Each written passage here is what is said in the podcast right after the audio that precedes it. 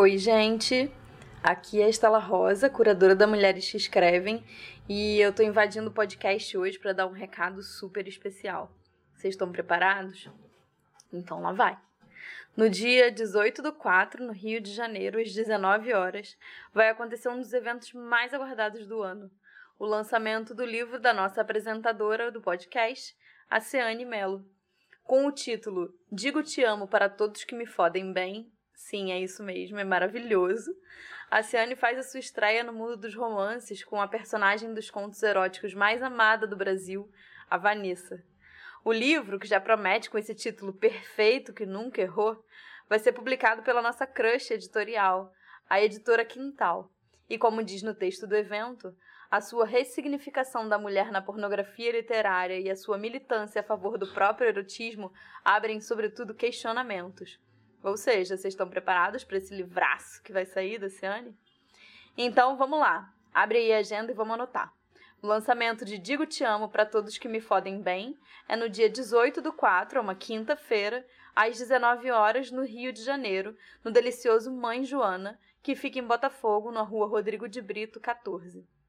A gente vai beber uma cerveja, falar umas putarias no bar, e ganhar um autógrafo bem safado da nossa amada Ciane Mello. A gente espera vocês lá. Ah, a gente tem um PS bem legal. Aguardem que a gente vai ter mais notícias eróticas dentro em breve. 2019 vai ser o ano mais sem vergonha da Mulheres que Escrevem. Preparem-se.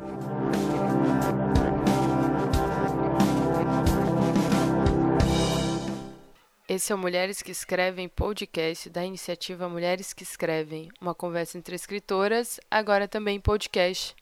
A Mulheres que Escrevem é uma iniciativa que realiza desde 2015 curadoria, divulgação e edição de conteúdo produzido por mulheres. Eu sou Ceane Mello, coordenadora de conteúdo da Mulheres que Escrevem.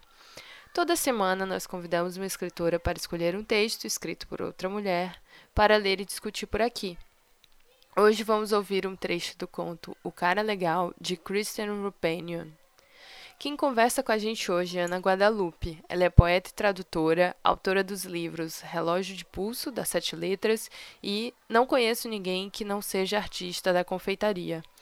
Ana também foi publicada em revistas e antologias de sete países e traduziu livros como Cat Person e Outros Contos, do qual falaremos hoje, Coração Azedo, de Jane Zhang e Mulheres Difíceis, de Roxane Gay. Como falamos em nosso Instagram, a Companhia das Letras agora é parceira do nosso podcast e eventualmente falaremos de alguns livros publicados por eles por aqui. Mas isso não vai interferir no nosso grande objetivo, que é apresentar mulheres escritoras e seus trabalhos. Antes de ouvirmos a leitura de O Cara Legal, eu gostaria de fazer algumas perguntas para você. Você saberia me dizer como o terror está presente no seu dia a dia? Ou você conseguiria imaginar uma situação de medo envolvendo um encontro romântico com um flerte no parque? A autora do texto de hoje, Kristen Urpanian, é mestre em explorar um terror muito íntimo e de ir catapultando eventos até chegar a uma espécie de realismo fantástico. Nessa entrevista leve e descontraída com Ana, nós falamos sobre ficção, relacionamentos e terror, e também pensamos nas contaminações do trabalho de tradução para a escrita dos próprios tradutores. Ana Guadalupe ainda nos conta um pouquinho sobre sua curiosidade e buscas por referências no audiovisual.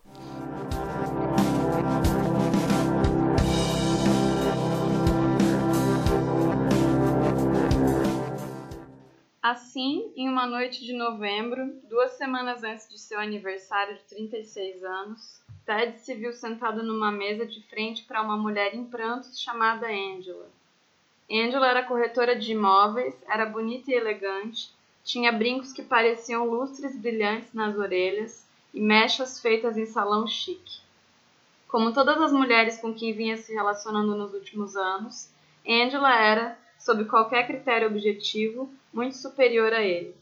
Era 5 centímetros mais alta, tinha casa própria, preparava um fettuccine com molho de mariscos incrível e sabia fazer uma massagem nas costas com óleos essenciais que ela jurava que ia mudar a vida dele e mudou mesmo. Ele tinha terminado com ela havia mais de dois meses, mas as mensagens e ligações que vieram na sequência foram se tornando tão insistentes que ele concordou em marcar mais um encontro cara a cara na esperança de voltar a ter um pouco de paz. Angela tinha começado a noite tagarelando de forma enérgica sobre seus planos de viagem, seus dramas no trabalho e suas aventuras com as meninas, ostentando uma felicidade tão obviamente calculada para aquele vício que estava perdendo que ele começou a se contorcer de vergonha alheia e depois, quando chegaram à marca de 20 minutos, ela caiu no choro. Eu não consigo entender, Angela choramingou. O que veio depois foi um diálogo absurdo e irremediável, no qual ela insistia que ele tinha sentimentos por ela, mas os estava escondendo, enquanto ele insistia, da forma mais gentil possível, que não tinha. Entre um soluço e outro, ela foi organizando as provas do afeto dele. A vez em que, em que ele levou o café da manhã na cama para ela, a vez em que disse acho que você ia adorar minha irmã, a doçura com que tinha cuidado do cachorro dela, Marshmallow, quando Marshmallow ficou doente. O problema, aparentemente, era que, embora ele tivesse deixado claro desde o início que não queria nada sério, ao mesmo tempo, para deixar tudo mais confuso, ele também tinha sido legal. Só que o que ele deveria ter feito, ao que tudo indicava, era dizer que ela podia fazer sozinha a porra do café da manhã, informá-la que era improvável que um dia ela conhecesse a irmã dele e ser um babaca com o Marshmallow quando o Marshmallow começasse a vomitar para que tanto Marshmallow quanto Angela soubessem onde estavam pisando.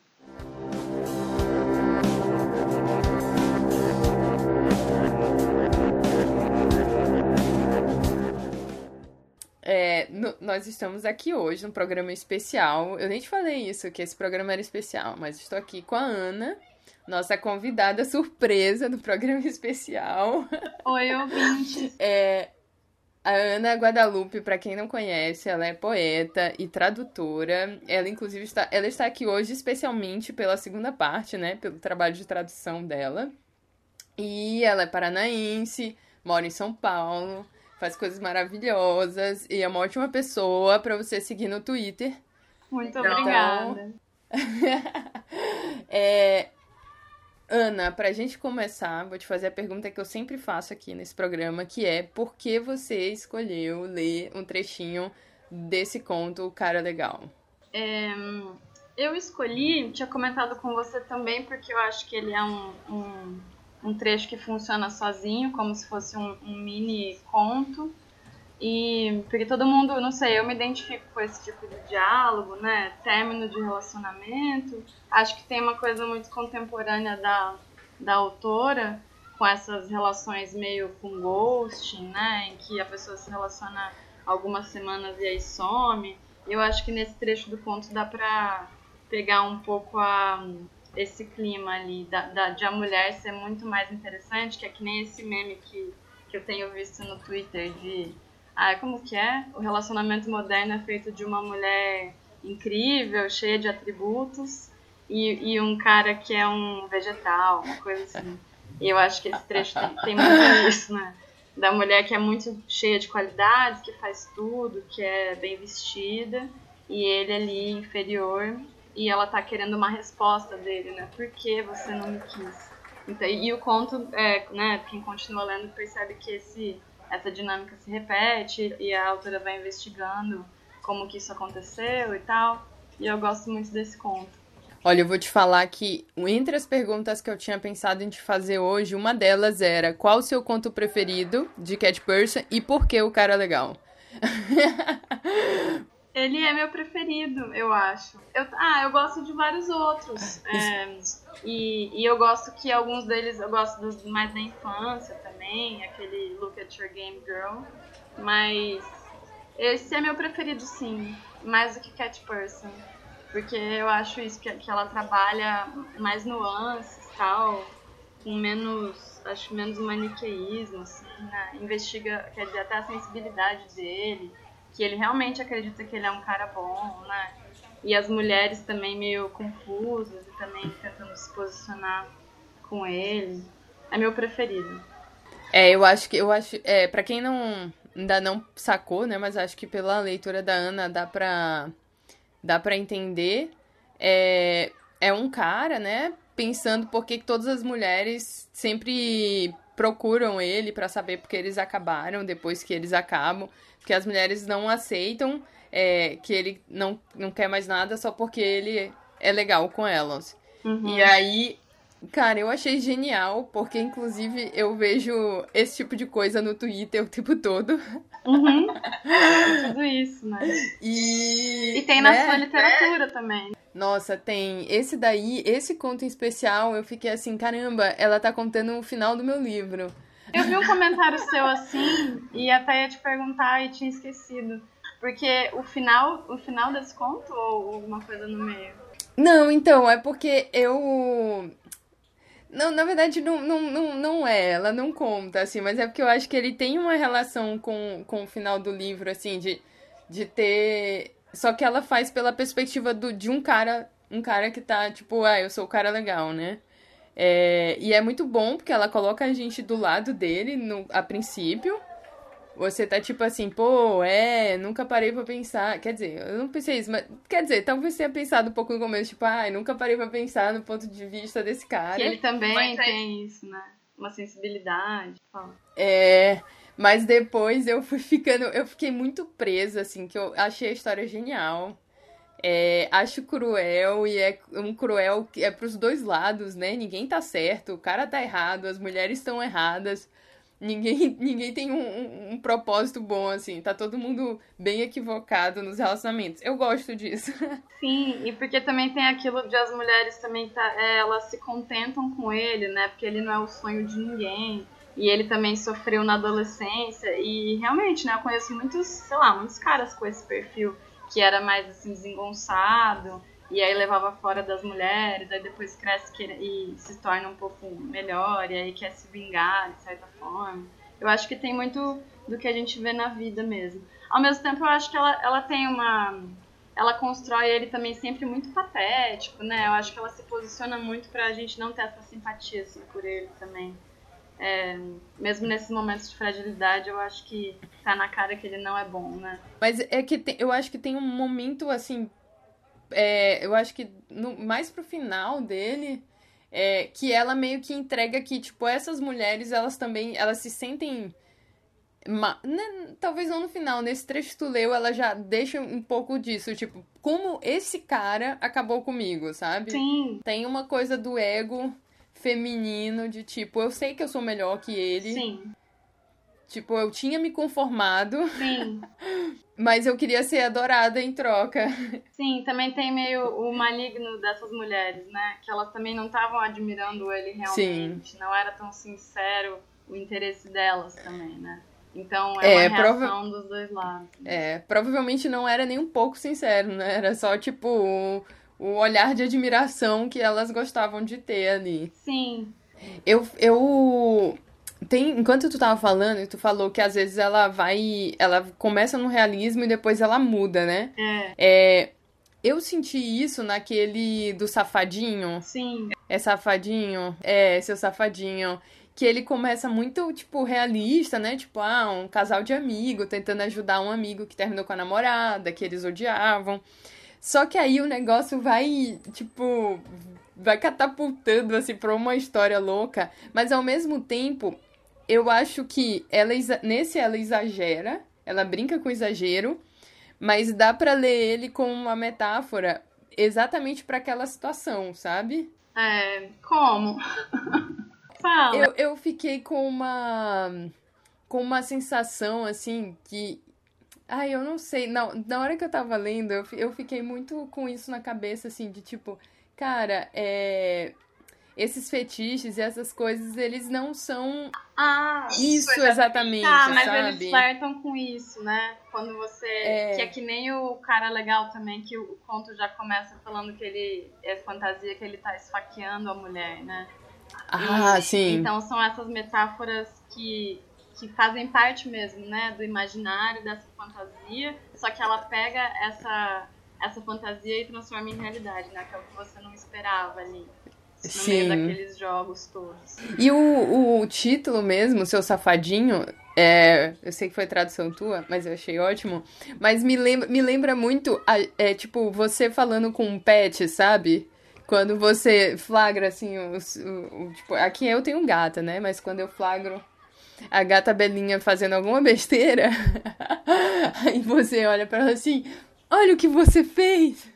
Então, é isso. Ah, eu achei legal que você falou isso, porque é, tem essas expressões, né? Que quando você vai traduzir, você pode optar por um caminho mais assim literal tal, mas nesse caso acho que no eu não tenho certeza, mas acho que no original é bad boy. E enfim, e aí poderia traduzir como menino malvado, né? É, ser o malvadinho, sei lá, tinha, tinha várias opções. Mas eu não quis ficar americanizando, assim, do menino malvado. A gente não fala isso. Às vezes Sim. você fala, né, pra um cachorro, assim, igual você falou. Mas eu achei que seu safadinho é como a gente fala nesse tom e uma coisa meio sexual também. Com, Sim. com cachorro e sexual. Então. Eu adorei. eu gostei muito da tua tradução. Eu não sei se isso é um elogio, porque eu não sou uma pessoa que normalmente acha que sabe avaliar isso. Mas assim, tava tudo muito natural. E, e, e eu gostei muito das escolhas de, de, de palavras, assim, de tudo. Eu achei muito sei lá, muito contemporâneo, sabe? Então eu acho que isso aí é, é um, algo que é do seu trabalho, porque ficou bem legal mesmo. Poxa, eu agradeço muito mesmo, porque esse livro foi. tinha sido até então o meu maior desafio mesmo, e. E porque é isso, né? O texto dela também é, é muito simples, porque aí eu também não podia florear o estilo dela, mas também não podia é, diminuir. E mas eu achei que foi um desafio que eu fiquei bem feliz no final, assim, sabe? Eu fiquei satisfeita com o resultado. Mas enfim, é um processo muito, né, bem maluco. Você vai ler depois e, e daí já tá impresso, é bem. Verdade. Conta pra gente, Ana, essa era uma das coisas que eu queria te perguntar. Conta pra gente como é essa experiência de. Como foi a experiência de traduzir esse livro. Assim, tu, tu é porque eu, eu não sei nada, então imagina que tá explicando uma pessoa que realmente não sabe nada, que é o caso. É, tu tem que pesquisar sobre ela. Eu até vi que tu segue ela no, no Instagram, que eu fui seguir também. e aí eu vi lá que seguidor em comum, mas aí tu pesquisa ela. Como é que, como é que tu faz? Ah, é, eu tô seguindo todas as autoras que eu tenho traduzido, mas mais para acompanhar mesmo, porque às vezes elas postam também os, a capa do livro no outro país, aí é legal. Mas é, eu, eu já tinha lido Cat Person, né? Que você também tinha lido, a gente tinha lido lá na época. E quando saiu mesmo, é, o conto. Mas aí quando eu recebi para o trabalho, era, era um prazo um pouco corrido, porque era para lançamento né, simultâneo. Então, e ela, ah, me parece, fiquei, é, tive a impressão que a autora estava ainda dando os últimos retoques, por isso que demorou tanto entre o conto e a, o lançamento. Então eu não, para falar a verdade, assim, não tive tanto tempo de, de pesquisar, assim, e como ela era estreante, né, primeiro livro, não, é, daí você não tem muito como saber qual que é o, o estilo mesmo também, né, porque quando já tem outros livros, aí eu leria umas críticas também, para entender como que ela é vista, sei lá. Mas aí nesse caso tinha só o material mesmo.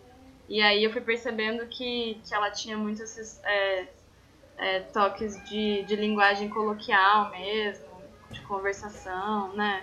Acho que ela tem muito isso nos diálogos e, e também fora, que é o que eu acho bem legal. É um narrador também mais coloquial, eu achei. É... Mas é isso. Esse é o processo.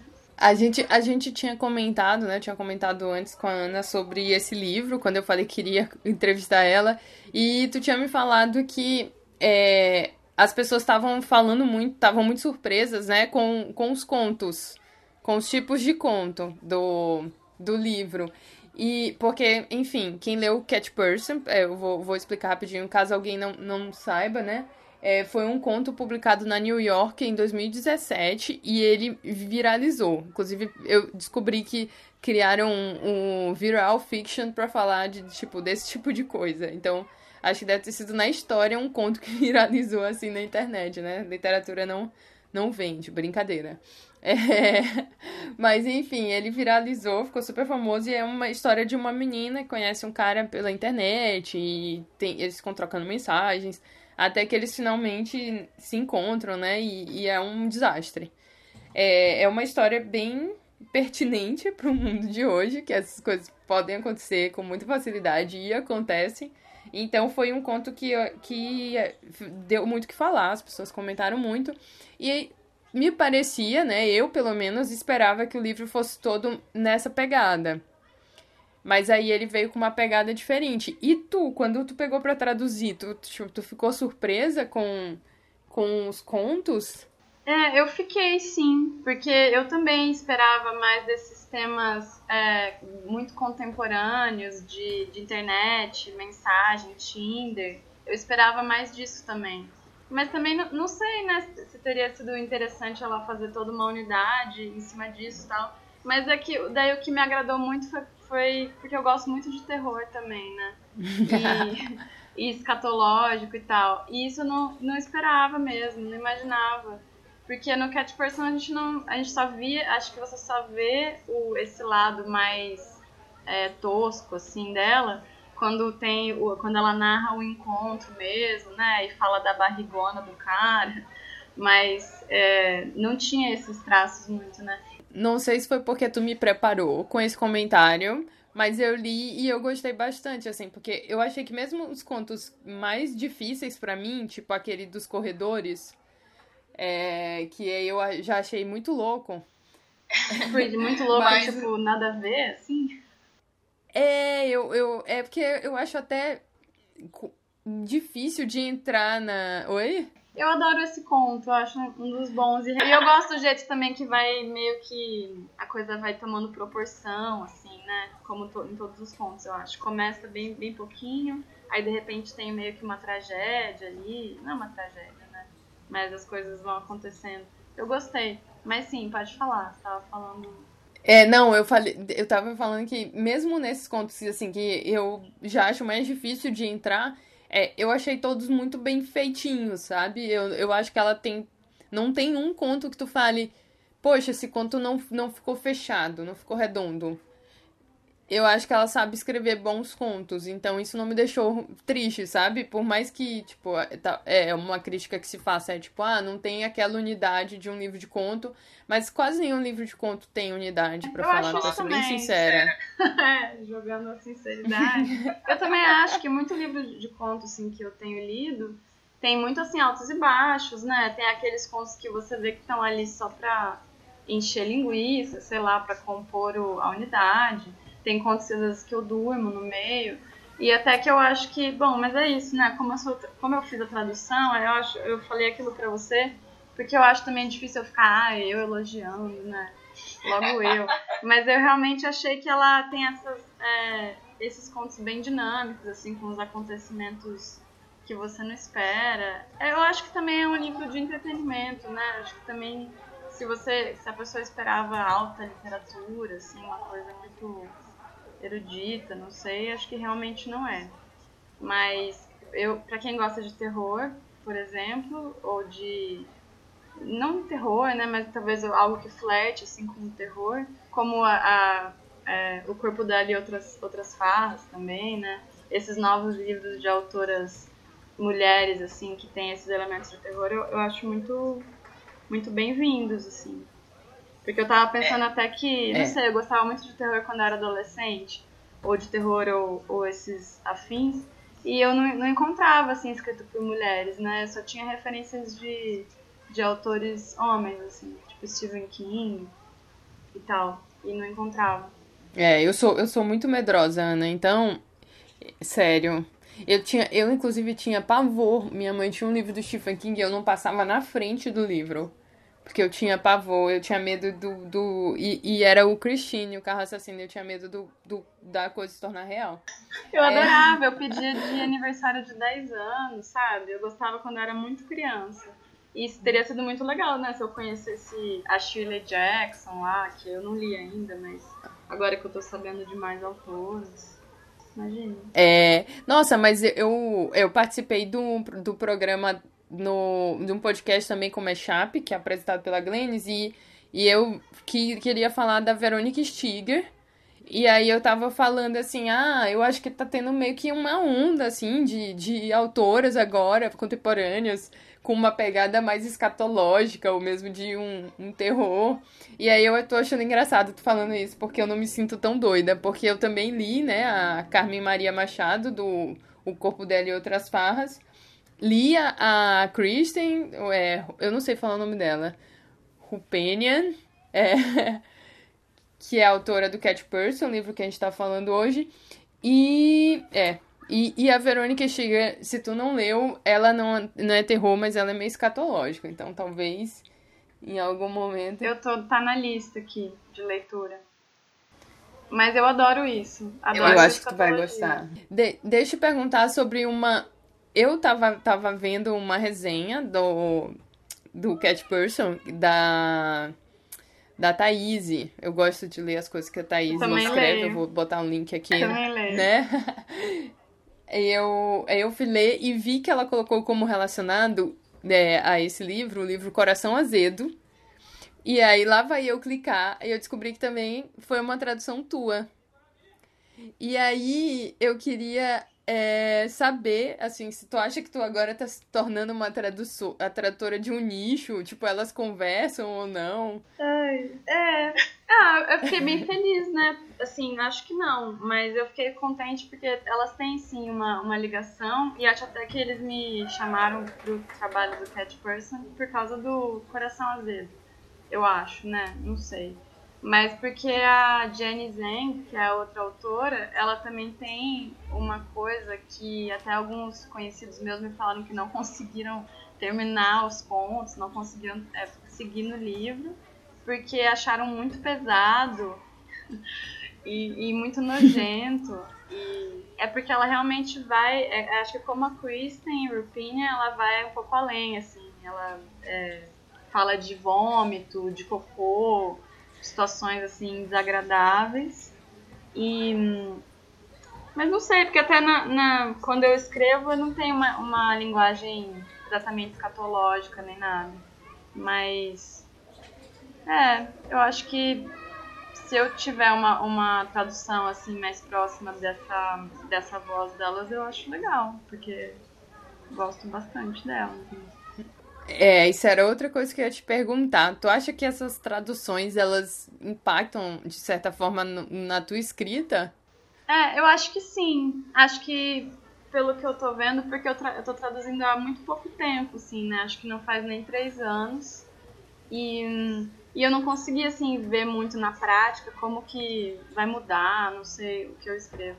Mas eu achei que primeiro é, traduzido aí muito, e essas vozes também, sei lá, esses estilos muito novos, achei que me faz treinar para prosa, por exemplo, né?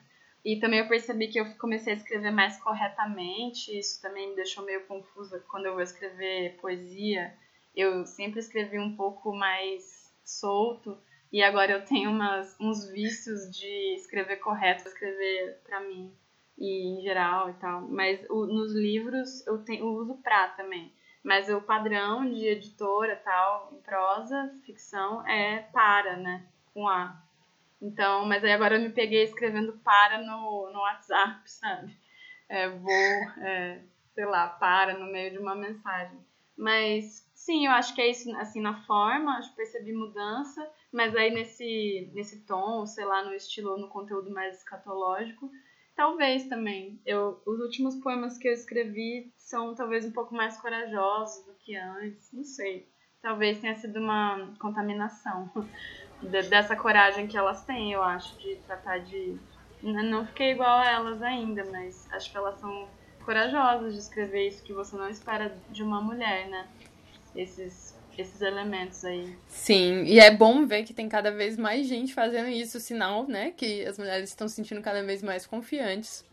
E, e, e, na verdade, tendo uma certeza de que o mercado vai acolher esses trabalhos, que essa é uma outra questão. É, ou não, né? Mas igual você também, né, Ciane? Você escreve umas coisas muito que eu não tenho coragem, mas admiro muito. E quanto mais coragem, mais admiração. Que eu acho que você trabalha coisas muito difíceis mesmo como elas, né? Na sua prova. Ah, acho que não. Eu me acho tão água com açúcar. mas, mas deixa eu te falar.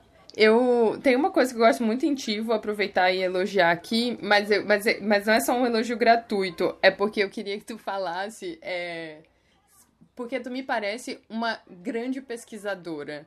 Assim, todas as vezes que eu conversei contigo e a gente começou a conversar por conta de indicações, né? A, a Ana me indicou o I Love Dick, a série, e falou: é, falou, ah, olha, talvez te interesse e tal, tem umas cartas, é um negócio interessante. E, e aí eu fiquei encantada, e eu fiquei, cara, essa menina sabe de muita coisa. E, e aí eu tenho, eu fico muito admirada, assim, vendo esse teu trabalho agora com Cat Person, e tu já traduziu um monte de livro legal. É, Os Monólogos da Vagina, é, traduziu o best-seller, traduziu a Rupi Kaur. e, e aí, é, eu queria saber como é, tipo, tua, tua rotina de, de escrita e pesquisa. Tu, é, me fala aí sobre isso. Não precisa me desmentir e falar que não é uma grande pesquisadora, porque eu não vou acreditar. Então. Ai, Ciane, eu, eu não lembrava disso do I Love Dick aí, fiquei feliz porque realmente eu, eu lia o seu Twitter, né, e te admirava, sei lá, gostava muito. E aí eu acho que eu cheguei do nada, né, te falando isso. Isso é muito raro, porque eu sou muito na minha, sei lá, tipo, eu ficaria com vergonha de chegar assim, mas que bom que você gostou. Eu, Foi incrível. Eu acho, é, eu adoro, nossa, acho. Inclusive o livro, eu queria muito que saísse no Brasil, eu queria traduzir até. Só que como a série também não fez tanto sucesso, né, eu acho que não venderia nada. Mas se as editoras quiserem, sei lá, queria que elas comprassem. Editoras Oportunidade. É, exatamente. É, mas. É, eu acho que, infelizmente, eu lia muito quando eu era mais jovem. E até eu trabalhei na biblioteca municipal lá no, no Paraná uma época. E aí eu lia bastante e tal, realmente. Só que aí hoje em dia eu não leio tanto mais, sabe? Eu até tenho uma relação hoje em dia de culpa com isso. E aí eu tô começando a ler mais. E isso tem mudado, eu tô super animada. Mas o que eu ia dizer com tudo isso é que eu, eu acho que eu pesquiso mais audiovisual. eu acho que eu tenho mais referências de. E, né, que não tem nada a ver com a minha área, eu fiz letras, mas eu acho que eu sou muito curiosa, como falou assim, você falou de pesquisa, acho que mais com série, o que é série, filme, o que eu não sei o que quer dizer sobre mim, mas... não, mas olha, a eu, eu sempre cito a Estela nesse programa. Vou ter, eu, inclusive, tenho que parar com isso, vou pedir desculpa pra ela. Mas é porque ela, ela sempre tem uns insights bons, assim. E a Estela também é poeta e ela lê muita ficção, assim, prosa, né? Ela, eu, é, eu acho que. Não, não sei se ela lê mais prosa, prosa do que poesia, mas, assim, eu acho que rivaliza. Ela é uma das poetas que eu conheço que mais lê prosa. E ela recomenda muito. Ela fala assim: Cara, se tu ficar lendo só poesia, tipo, pra que isso? Então, é muito legal tu tá aqui falando, não, eu vejo sério, é, o audiovisual é, tipo, é, é a parte por onde tu vai, né? É, eu acho que é muito importante mesmo. E eu fiquei nessa de. Até por falta de tempo, né? Eu mudei pra São Paulo, faz, acho que vai fazer nove anos agora. Aí eu já trabalhava muito antes, mas eu passei a trabalhar mais ainda. E essa coisa da, da tradução, né, que começou há, há três anos, também tem me consumido muito, assim. Espero que não deixe de me consumir, mas ao mesmo tempo é, é bem pesado, é muito trabalho. Eu nunca trabalhei tanto na minha vida. E aí eu acho que isso tem um impacto mesmo, né? E aí por isso durante muito tempo eu tava lendo mais poesia mesmo. Você pega um livro de poesia, é mais rápido, né? Pra ler, Sim. Mas é mais simples para mim. E agora, para terminar um romance, às vezes eu demorava, sei lá, quatro meses ou mais. E aí isso começou a me assustar muito, mas eu acho que, como o conselho dela, eu acho sim que, que é muito importante ler prosa e não ficar só lendo poesia. Porque realmente parece que você começa a pensar meio truncado, né? Meio É, mas a coisa que eu falei da série também não é que eu vejo série demais e só faço isso, mas é porque você pode reparar que geralmente quando eu cito alguma coisa é, é uma série. Mas eu, eu acho que, que as séries, assim, é, pensando nessa, por exemplo, na Kristen, o Rupenion, no Cat Person, eu acho que tem muito mais série que, tipo, dialoga com essa contemporaneidade, é, essa coisa dos relacionamentos, do que livros que eu li recentemente. Então, até, até pra, pra, quando eu tava escrevendo literatura erótica e tal, eu gostava, às vezes, uma, uma referência maior para mim era, sei lá, Girls, Fleabag, do que um livro mesmo, sabe? Ah, eu adoro Fleabag. E Girls também. Girls eu, eu abandonei em alguma temporada, não lembro mais qual, mas eu tenho vontade de terminar. Eu não terminei também. Tem a, aquela Broad City também. Ai, eu amo Broad City. É, eu vi as duas temporadas, as primeiras, depois parei, porque também elas são, acho elas muito alegres, assim, mas eu gosto. É. Essas séries têm isso mesmo, que eu também não sei se eu encontrei em livro. Talvez não, não tenha achado os livros certos para isso, né?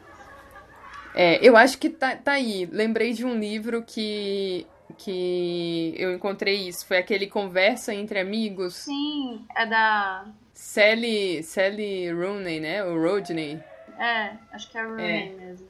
Eu, eu, quero muito ler, ainda não li. Eu vi, acho que a Thaís Bravo, né, postando. Sim, ela me fez ler. Esse livro vale muito a pena. Eu tô Sim. pra comprar esse, que é bem curtinho, né? Não, ele não é tão curtinho, não. Ah, é que eu confundo agora, eu não li nenhuma das duas, mas eu confundo Sally Rooney e a Maggie Nelson, que também é uma dessas autoras mais jovens. Ela, ela ainda não li também. É, a gente tá enrolando aqui, mas eu tô enrolando, né? Falando de série contigo. Desculpa, pessoas, se a gente me desviei um pouco aqui. Mas vai aqui. ter que cortar o programa? Não, não, que isso, vamos deixar. Assistam séries também, mulheres que escrevem e assistem séries. E, e, e escrevem séries, né? Que também tem as escritoras roteiristas. Vamos então... fazer uma série. é, e, e aí, na verdade, eu queria agora te pedir para tu ler um trabalho teu pra gente. Pra gente fechar nosso programa com uma poesia sua.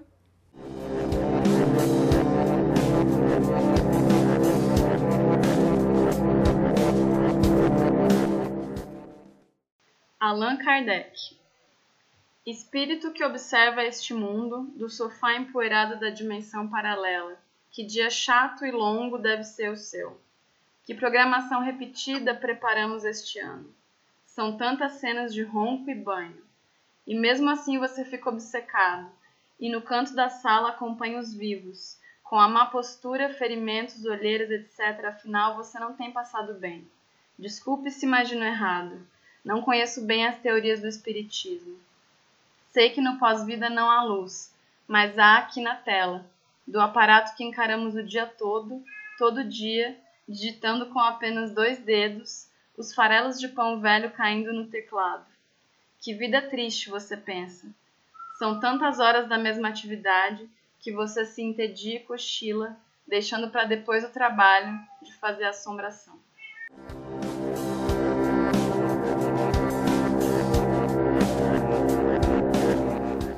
Essa foi Ana Guadalupe, autora dos livros Relógio de Pulso, das Sete Letras, e Não Conheço Ninguém que Não Seja Artista, da Confeitaria. Além de Cat Person e outros contos, Ana, Ana também traduziu Coração Azedo, de Jenny Zhang, Mulheres Difíceis de Roxane Gay, entre outros. Esse foi mais um episódio do Mulheres que Escrevem Podcast. Como vocês puderam ouvir, agora a Glennis Cardoso, do site Verberinas, tem um espacinho especial no nosso programa para dar dicas de filmes e livros do jeitinho que só ela sabe fazer.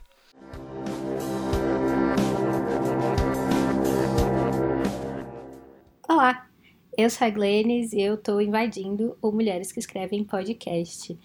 É, Para quem não me conhece, eu participei do episódio 30 do podcast Mulheres que Escrevem, em que a gente falou sobre é, o riso da medusa da Helene Sissu.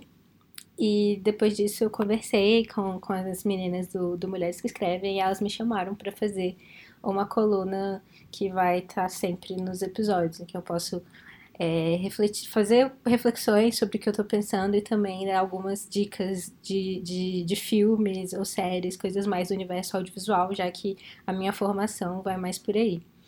É, eu tenho também um podcast que se chama Mashup, e em que eu converso com pessoas criativas sobre obras que as inspiraram de alguma forma, que as fizeram refletir. Então eu achei bem legal fazer essa troca aqui também no, no podcast de literatura. É, a Ciane, eu não, eu não tive ainda a oportunidade de ouvir o episódio dessa conversa que a Ciane teve, mas ela me falou que ela falou muito com, com a convidada sobre terror e relacionamento. E eu fiquei super animada, porque é, como vocês que ouviram o episódio sobre o riso da medusa, vocês devem ter percebido que horror é, o, é um, um gênero que me interessa muito. É um gênero que é, sempre contém muitas camadas e que trazem muitas é, questões assim da sociedade, né? Sempre tem a questão do monstro, o que é um monstro para aquela determinada sociedade naquele determinado momento. E isso a gente pode ver muito assim ao longo da história do cinema, né? Tipo, os monstros, por exemplo, Godzilla, que é um monstro japonês que, que representa, que foi acordado, né, pela, pela bomba atômica. Então ele, ele representa algo muito traumático assim na, na história na história japonesa, né? Um evento que, que deixou marcas muito profundas. E ele é um monstro, então tem algo de negativo ali. E aí, se você for ver o Godzilla como ele foi sendo feito ao longo dos anos, também quando ele saiu do Japão, foi para os Estados Unidos, como é, isso foi sendo é, modificado fala muito, assim, sobre de onde essa história está vindo, né? E como, como ela é contada, a partir de, de que lugar mesmo.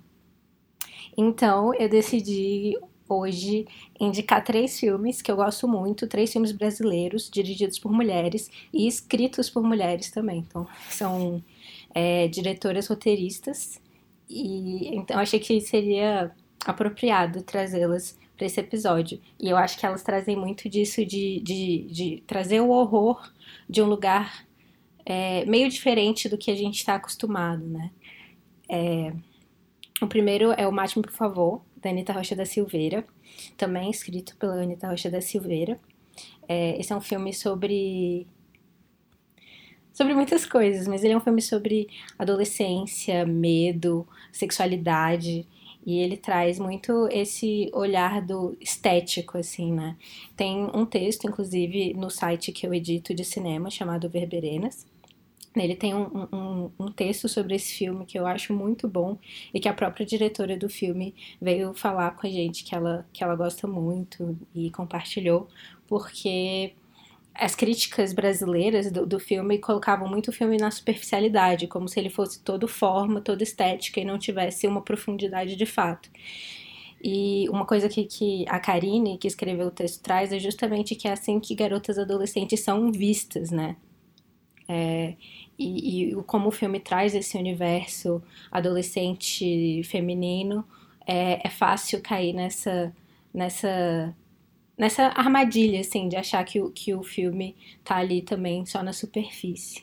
E, e, realmente o filme é muito bonito, mas essa, essa beleza estética, essa beleza plástica do filme é uma escolha consciente e, e conversa com todas essas questões. Então, é, é a história de, de, um, de um serial killer e na verdade, a gente não vê serial killer, né? A gente sabe dessas mortes e, e a gente vive esse medo e essa convivência das meninas adolescentes que estão que estão que moram por essa área.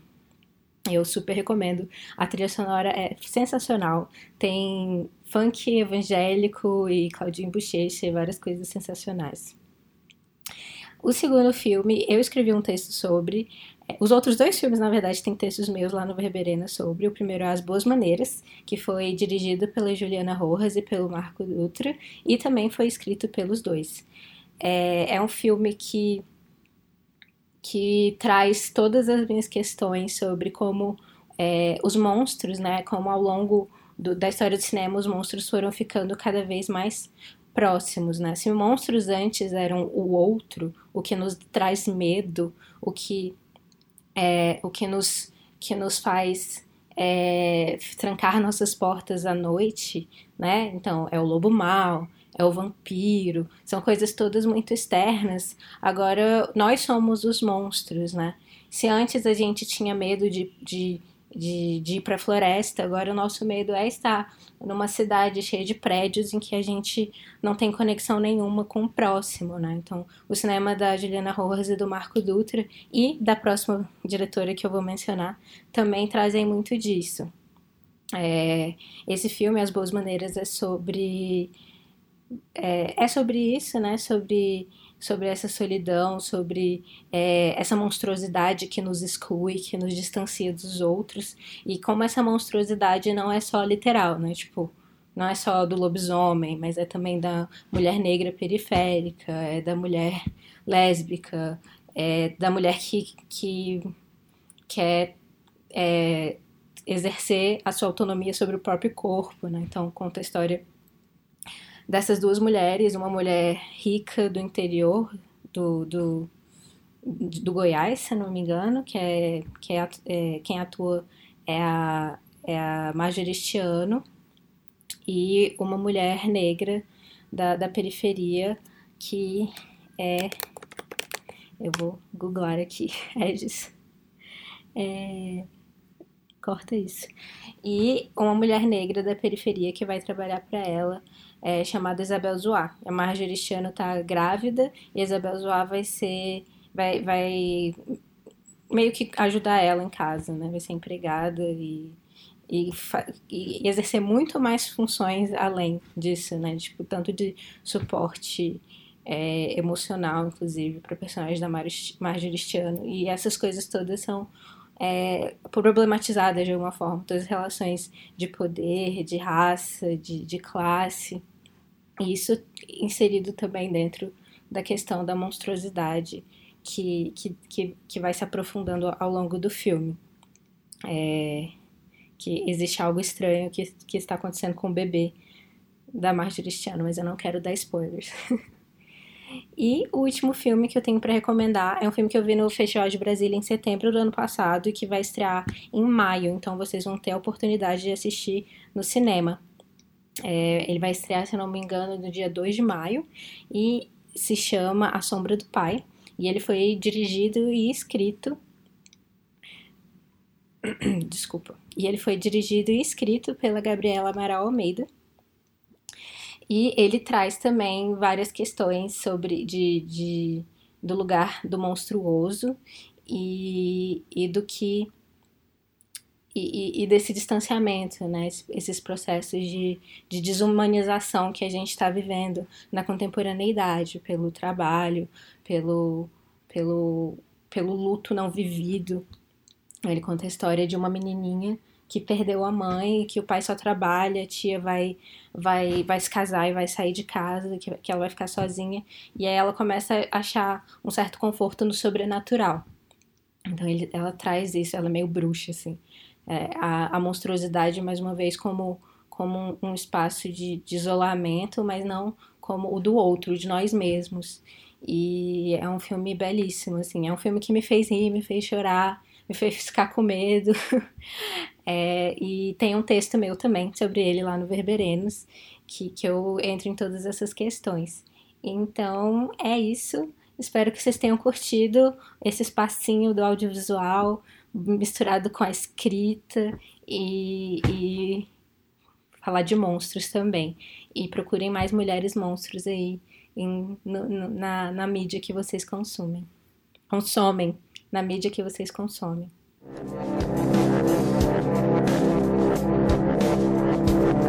Estamos planejando ainda mais mudanças no formato do nosso programa, então, se quiser dar sua sugestão, entre em contato pelo Facebook, Twitter e Instagram, cujos links também estão disponíveis na descrição desse episódio.